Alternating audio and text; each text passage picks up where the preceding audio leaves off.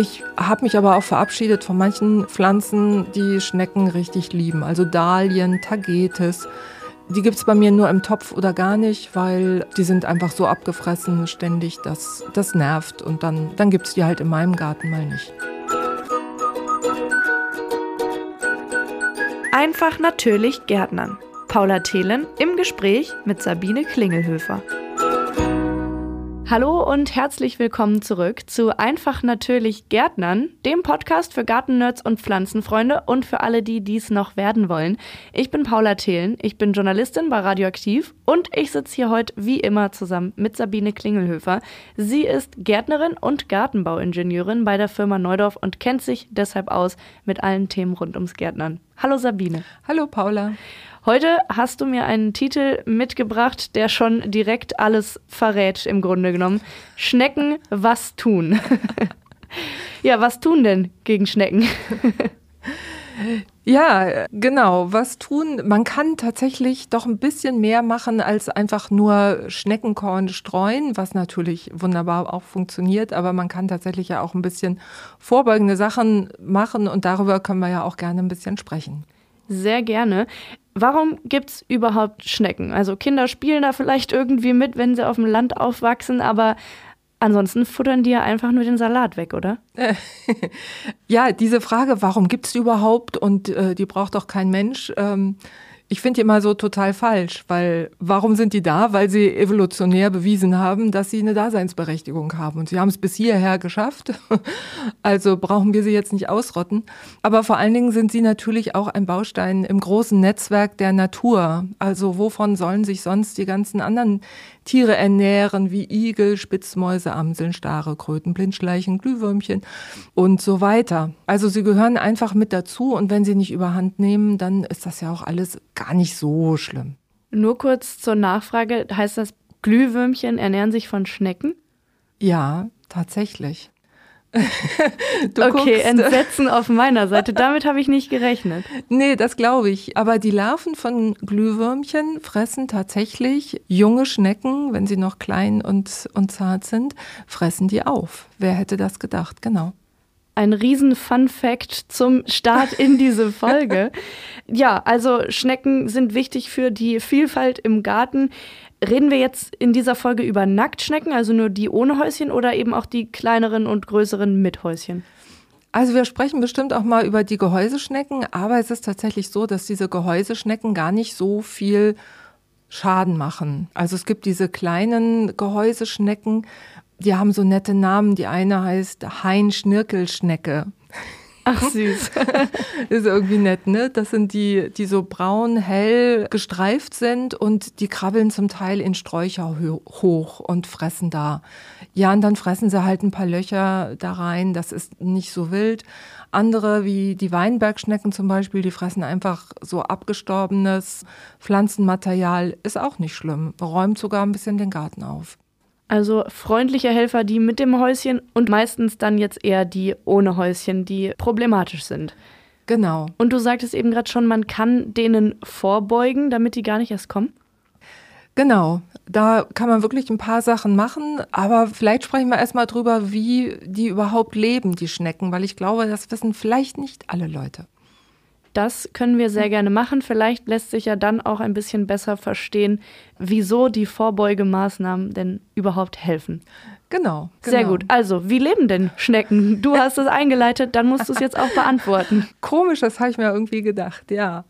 Also, fangen wir mal so mit den Zahlen an. Es gibt in Deutschland ungefähr 20 verschiedene Schneckenarten. Und weltweit sind es über 100.000 Arten und die meisten von denen leben das kann man sich auch ein bisschen vorstellen im Wasser. Also es sind nur ein Bruchteil der Schneckenarten, die überhaupt an Land leben. Und wir wissen ja auch, Schnecken und Wasser haben so eine besondere Beziehung miteinander. Also sie lieben Wasser, kann man ja auch gleich sagen. So, das mal vorweggestellt. Alle Schnecken sind Zwitter. Das heißt, sie sind sowohl männlich als auch weiblich. Und das heißt, sie brauchen zwar immer noch einen Partner, um sich gegenseitig zu befruchten, aber eben jede Schnecke kann Nachkommen produzieren, im Gegensatz zu Menschen, wo ja nur wir Frauen die Nachkommen herstellen können. Und das, das potenziert natürlich äh, die äh, Nachkommenschaft ins Unermessliche, weil das einfach ratzfatz geht mit der Vermehrung. Ich habe schon verraten, Schnecken legen Eier. Pro ähm, Schnecke können das so bis zu 400 Eier werden. 400. Hast du sowas schon mal gesehen, so Schneckeneier? also, weil man, man kann sich sowas ja gar nicht vorstellen. Man, man sieht dann immer Schnecken oder man sieht diese ganzen Tiere draußen, aber die Eier, von denen wir die ganze Zeit reden, auch Engerlinge oder worüber wir schon gesprochen haben, die meisten Leute haben sowas ja einfach noch nie gesehen. Das stimmt. Also ich habe äh, durchaus Schneckeneier gesehen und wer intensiv im Garten arbeitet, der, der sieht die auch. Die sind so Stecknamen ein bisschen größer als Stecknadelköpfe, so wie die großen, dicken Plastikstecknadelkopfgröße, sind die uns so weißlich transparent und liegen meistens so in Gelegen von 20 Stück ungefähr im Boden und zwar in irgendwelchen Erdhöhlen, also so in, in Ritzen oder da, wo, wo so mehrere Erdbrocken übereinander liegen. In solche Verstecke, da legen die Schnecken gerne ihre Eier. Meistens stirbt auch die Schnecke nach der Eiablage schon. Das heißt, sie legt halt diese 400 Eier. Aus denen schlupfen dann die Jungschnecken. Und die wachsen und wachsen und je größer sie werden, umso mehr fressen sie dann auch. Ich komme vom Land, ich habe es eben gerade schon mal angedeutet, und jedes Mal nach dem Regen waren die Feldwege übersät mit Schnecken. Woran liegt das? Genau. Gute Beobachtung. Die Schnecken haben ja keine Füße, sondern sie haben, also sie bewegen sich ja kriechend fort, wie so ein Wurm quasi, so ähnlich.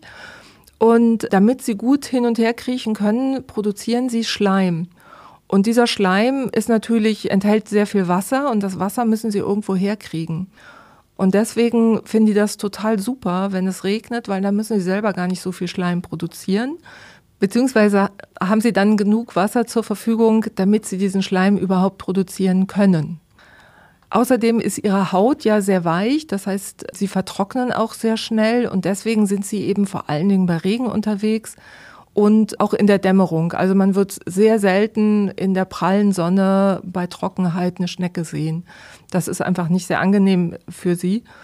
Und im Übrigen ist dieser Schleim auch noch ganz gut, weil er sie vor Krankheiten schützt. Also allein in den paar Minuten habe ich jetzt so viel über Schnecken gelernt. Es gibt zig verschiedene Arten. Sie legen Eier, sie sterben nach dem Eierlegen und jeder kann jeden befruchten. Und sie brauchen ganz viel Wasser. Ich glaube, ich habe das Grundleben der Schnecken verstanden, oder?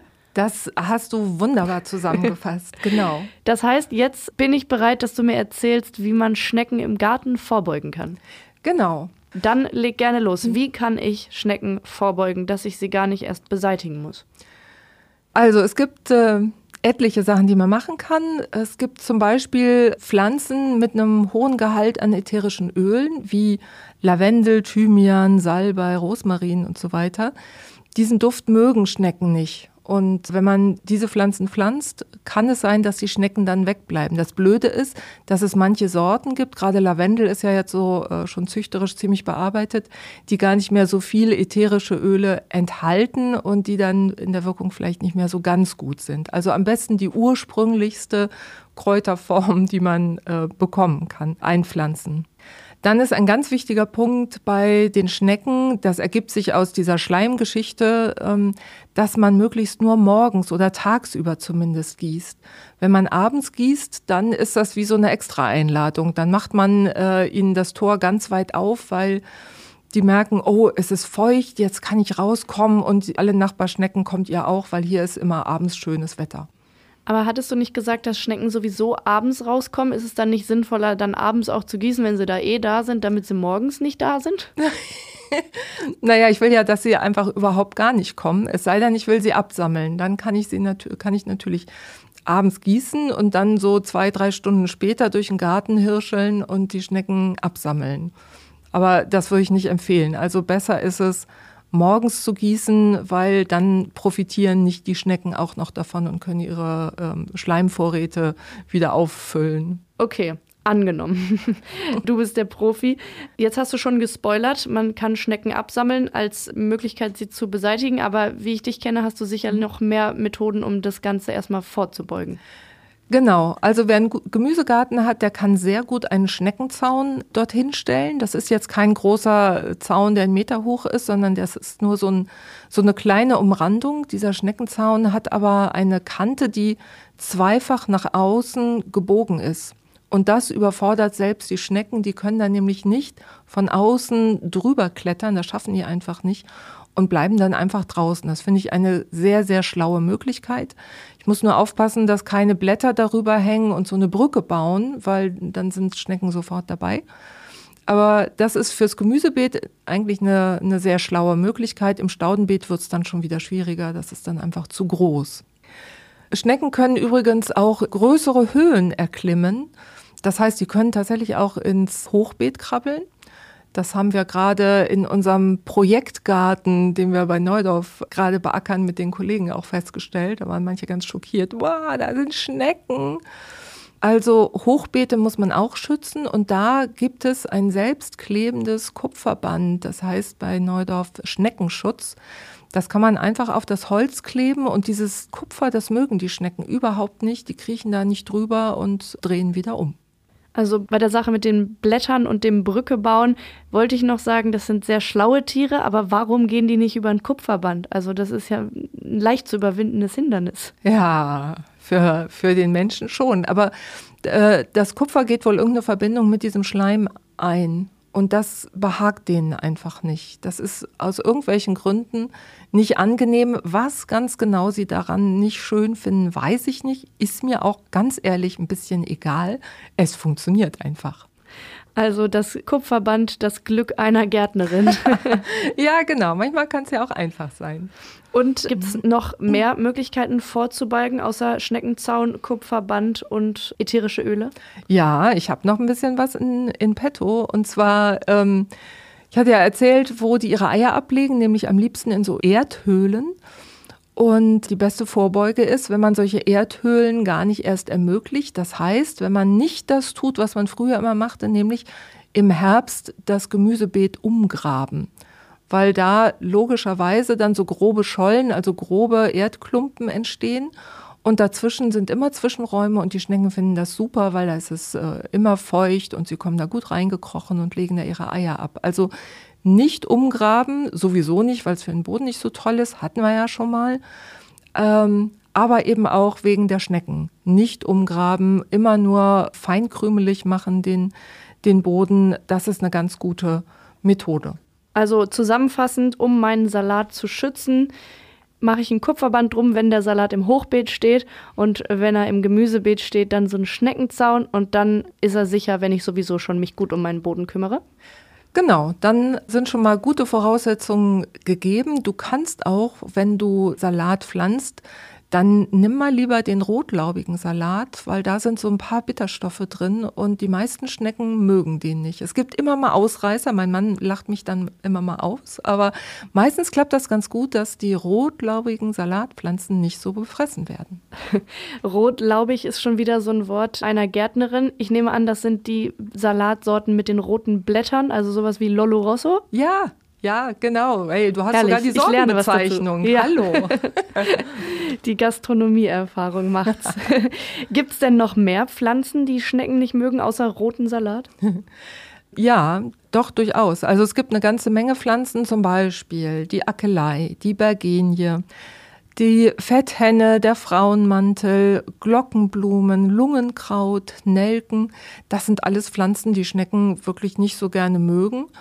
Und man kann sogar versuchen, wenn ich jetzt mein Staudenbeet komplett einfasse mit Frauenmantel, kann es sein, dass da wirklich gar nicht so viele Schnecken in das Beet reinkriechen. Also ich habe tatsächlich ziemlich viel Frauenmantel in meinem Staudenbeet und ich habe im Staudenbeet wahnsinnig wenig Schneckenfraß.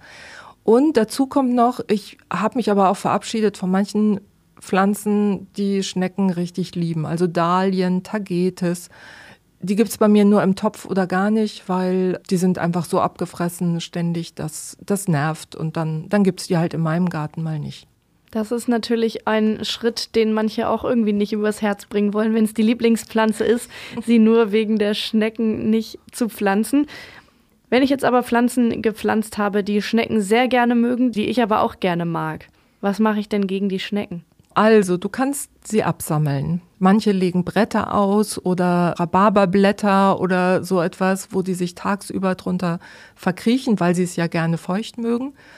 Und dann sammelt man sie da ab. Ja, und dann stellt sich mir immer die Frage, was mache ich dann mit den Viechern? Das wäre jetzt auch meine Frage gewesen und ich ahne Böses. Ja, also lustig finde ich, die Nachbarin meiner Eltern hat meinem Vater dann erzählt, dass sie eben absammelt und er fragte dann, wo sie die dann hinbringt. Und ja, ach, die schmeißt sie da hinten an den Feldrand. Und mein Papa war Landwirt, dem dieses Feld gehörte. Als sie das erzählte, fiel er das auch auf, dass das wohl eine blöde Idee ist, weil er natürlich dann Schneckenkorn dagegen streuen musste. Also Entweder man kann sie mit kochendem Wasser übergießen, man kann sie durchschneiden mit der Rosenschere, also all diese brutalen Sachen eben auf irgendeine Art und Weise töten. Sie, wie gesagt, an den Feldrand zu kippen, halte ich für keine gute Idee, da sterben sie sowieso auch. Und man macht den Bauern noch das Leben schwer. Das muss man nicht unbedingt machen, finde ich. Wie sieht es denn aus mit dieser Bierfalle? Das war früher bei uns im Dorf immer das Gespräch, dass man das jetzt machen könnte gegen Schnecken. Ja, kann man machen, muss man aber nicht. Ne? Also fängt schon an mit dem Eingraben. Also die sollen ja eigentlich ebenerdig eingegraben werden, damit die Schnecken da schön reinplumpsen. Das Blöde ist aber, dass da natürlich auch viele andere Tiere reinplumpsen können. Noch blöder daran ist, Schnecken orientieren sich durchaus auch über den Geruch, hatten wir ja vorhin schon. Und äh, dann locke ich womöglich die Schnecken vom Nachbarn auch mit an, was ich ja nicht will. Also das würde ich mal auf keinen Fall machen. In manchen Gegenden oder in manchen Orten kann man Laufenten mieten für zwei Wochen oder so. Das ist ja eine lustige Miete. Schreibt man, unterschreibt man einen Mietvertrag für so Laufenten, die dann durch den Garten laufen. Ja, was genau da in dem Vertrag dann drin steht, weiß ich nicht. Aber ich habe es auch noch nicht selber ausprobiert, aber eine Kollegin die hat selber Laufenten und zwar ist es bei Laufenten einfach so, dass die weniger an den Pflanzen, sondern eben mehr an solchen Schnecken interessiert sind. Die sehen auch ganz lustig aus, die sind so ein bisschen langgestreckt und laufen so ganz komisch. Also sind auch einfach ein lustiger Anblick. Aber wie gesagt, also vielleicht mal googeln, Laufenten mieten, ähm, vielleicht gibt's das in eurer Nähe da draußen auch. Das kann man gut machen. Ja, und dann komme ich zum Punkt, womit viele Leute Probleme haben. Ich tatsächlich gar nicht. Und zwar, das ist einfach Schneckenkorn zu streuen. Schneckenkorn ist ganz schön in Verruf geraten, weil es Schneckenkörner gibt, die nicht ganz unproblematisch sind. Also da kommt es wie immer auf den Wirkstoff drauf an. Wir haben bei Neudorf das Pharamol-Schneckenkorn. Das ist eine Eigenentwicklung, auf die wir echt stolz sind. Gibt schon ganz schön lange. Der Wirkstoff ist Eisen-3-Phosphat. Also das ist etwas, was so ja auch in der Natur vorkommt. Und die Schnecken nehmen das auf und verziehen sich dann im Boden und sterben dort. Also die schleimen nicht aus, wie man das von herkömmlichen Schneckenkorn kennt. Und das Gute ist einfach, dass weder Igel noch Haustiere, Hunde, andere Tiere, Kröten, sonst wer, Mäuse oder so gefährdet werden. Wirklich nicht. Ist auch für den Ökoanbau zugelassen. Und man streut es einfach ganz breit zwischen die Pflanzen, kann man im Gemüsebau äh, machen, also zwischen die Salatpflanzen. Und die Schnecken sterben einfach. Und wenn man das dann ausgestreut hat und dann regnet es, dann sickert das in den Boden, oder? Also die sind ziemlich regenfest. Die halten schon einiges an Regen aus. Und das Schöne ist auch, wenn die etwas Wasser aufgenommen haben, dann quellen die etwas auf, werden weicher und das lieben Schnecken. Die lieben ja weiche Sachen, so zartes Gemüse oder auch angeweichtes Schneckenkorn finden die besonders lecker und fressen das dann sehr gerne auf. Irgendwann, wenn es dann nicht gefressen wird, dann zersetzt es sich tatsächlich. Aber es dauert ein ganzes Weilchen. Und eigentlich streut man es ja aus, bedarfsgerecht, also so, dass die Schnecken daran fressen und wenn keine Schnecken mehr da sind, dann brauche ich auch nichts weiter ausstreuen. Ja, also mit diesem Schneckentöten kann ich mich noch nicht ganz anfreunden. Ich finde es eine schreckliche Vorstellung. Aber klar, wenn die gesamte Ernte erstmal weggefuttert ist, dann denke auch ich wahrscheinlich anders. Ja, und ganz ehrlich, also was ist eigentlich der Unterschied zwischen einem Tier und einer Pflanze? Also warum finden wir es in Ordnung, wenn Schnecken Pflanzen fressen und warum sagen wir nicht, ey, wir müssen die Pflanze schützen, sonst stirbt die Pflanze. Hallo? Pflanzen sind ja auch Lebewesen, nur weil sie nicht puschelig sind und äh, nicht weglaufen können. Trotzdem kommunizieren sie miteinander, sind lebendig und ich finde auch Pflanzen muss man mal schützen, auch vor Schnecken. Das ist mal ein Machtwort, was gesprochen wurde hier. ja, genau. Lass uns noch mal zu den Gehäuseschnecken kommen, die ich ja am Anfang mal angesprochen hatte. Also die sind da so gar nicht mit inbegriffen bei all dem, was wir geredet haben. Die sind nicht gefährlich für meinen Salat? Nein, also nicht, nicht wirklich. Das ist wirklich die absolute Ausnahme, wenn mal so viele Gehäuseschnecken da sind, dass, dass die im Gemüsebeet ein Problem werden. Davon kann man ausgehen. Also bei Weinbergschnecken ist es ja eh so, die stehen unter Naturschutz.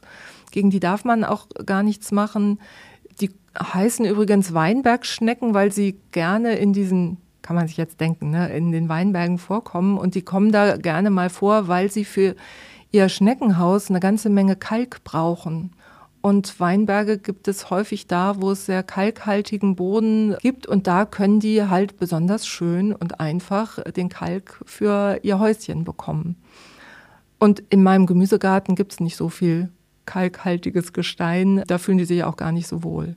Die Weinbergschnecken, die großen sind das, richtig? Ja, genau. Das sind die großen. Sehr schön. Und die kleinen Schnecken, die schädigen auch nur sehr wenig. Genau, also da gibt es manche, die aus Gründen, die ich auch nicht so ganz verstehe, aber die machen sich gerne mal auf den Weg hoch in die Sträucher und fressen da an irgendwelchen Blättchen. Aber also das kann man wirklich vernachlässigen. Da gibt es ja auch Vögel, die die dann wieder wegpicken.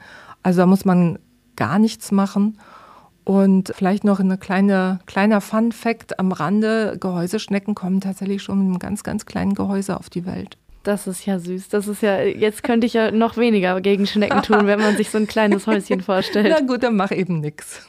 Okay, und noch einen zweiten Fun Fact habe ich. Das Gehäuse von den meisten Gehäuseschnecken ist rechtsrum gewunden. Es gibt aber auch ein paar Individualisten bei den Gehäuseschnecken und deren Gehäuse ist linksrum gewunden. Und früher gab es tatsächlich Sammler, die diese linksrum gewundenen Schneckenhäuser gesammelt haben. Vielleicht gibt es euch heute auch noch. Meldet euch ruhig mal, würde mich freuen. das ist ja spannend. So ein bisschen wie die Links- und Rechtshänder bei Menschen. Ja, genau. Warum nicht auch bei Tieren? Ich glaube, wir sind am Schluss angekommen. Wir haben gesprochen über Schnecken und ihr Leben. Wir haben gesprochen darüber, was sie gerne mögen und wie man ihnen vorbeugt und wie wir sie auch wieder beseitigen können. Haben wir alles gesagt, was wichtig ist, oder hast du noch was zu ergänzen? Also ich glaube, wir haben das wirklich sehr schön umfassend jetzt abgehandelt. Sehr gut. Falls ihr noch Fragen habt, ich sage euch gleich, wohin ihr euch wenden könnt. Aber wir wollen auch diese Folge natürlich beenden mit den drei ultimativen Sabine-Tipps gegen Schnecken. Genau, also Tipp 1 wäre, die besonderen Pflanzen, die Schnecken ganz besonders gerne fressen, einfach nicht mehr anzupflanzen, um sie Stress rauszunehmen, also Dahlien und Tagetes. Zweiter Tipp, den Boden immer schön feinkrümelig machen, damit sie keine guten Verstecke für ihre Eier finden. Und schon früh im Jahr sehr aufmerksam sein, ob ihr schon die ersten Schnecken oder Schneckenfraßstellen seht und dann sofort Schneckenkorn ausstreuen, wenn ihr es mögt, jedenfalls das zu tun. Je früher ihr damit beginnt, umso besser und umso weniger können sie sich vermehren. Alles klar. Das war's mit den drei wichtigen Tipps, die nochmal zusammengefasst. Falls ihr noch mehr Fragen habt oder noch was unklar sein sollte, dann schaut mal in die Show Notes. Da haben wir nämlich alles nochmal aufgelistet, worüber wir heute gesprochen haben. Und wenn dann immer noch Fragen bleiben, dann wendet euch am besten direkt an das Team von Neudorf, weil die können eure Fragen am allerbesten beantworten. Entweder per Instagram-Nachricht oder per Facebook. Einfach Neudorf suchen oder auf neudorf.de reinklicken klicken. Da findet ihr noch mehr Kontaktmöglichkeiten, zum Beispiel auch eine Telefonnummer und dann könnt ihr euer Problem ganz persönlich schildern. Und mit diesen Worten sagen wir Tschüss für heute und bis zum nächsten Mal. Genau, Tschüss. Das war der Podcast Einfach natürlich Gärtnern mit Paula Thelen und Sabine Klingelhöfer. Mehr zum Thema gibt's auf neudorf.de.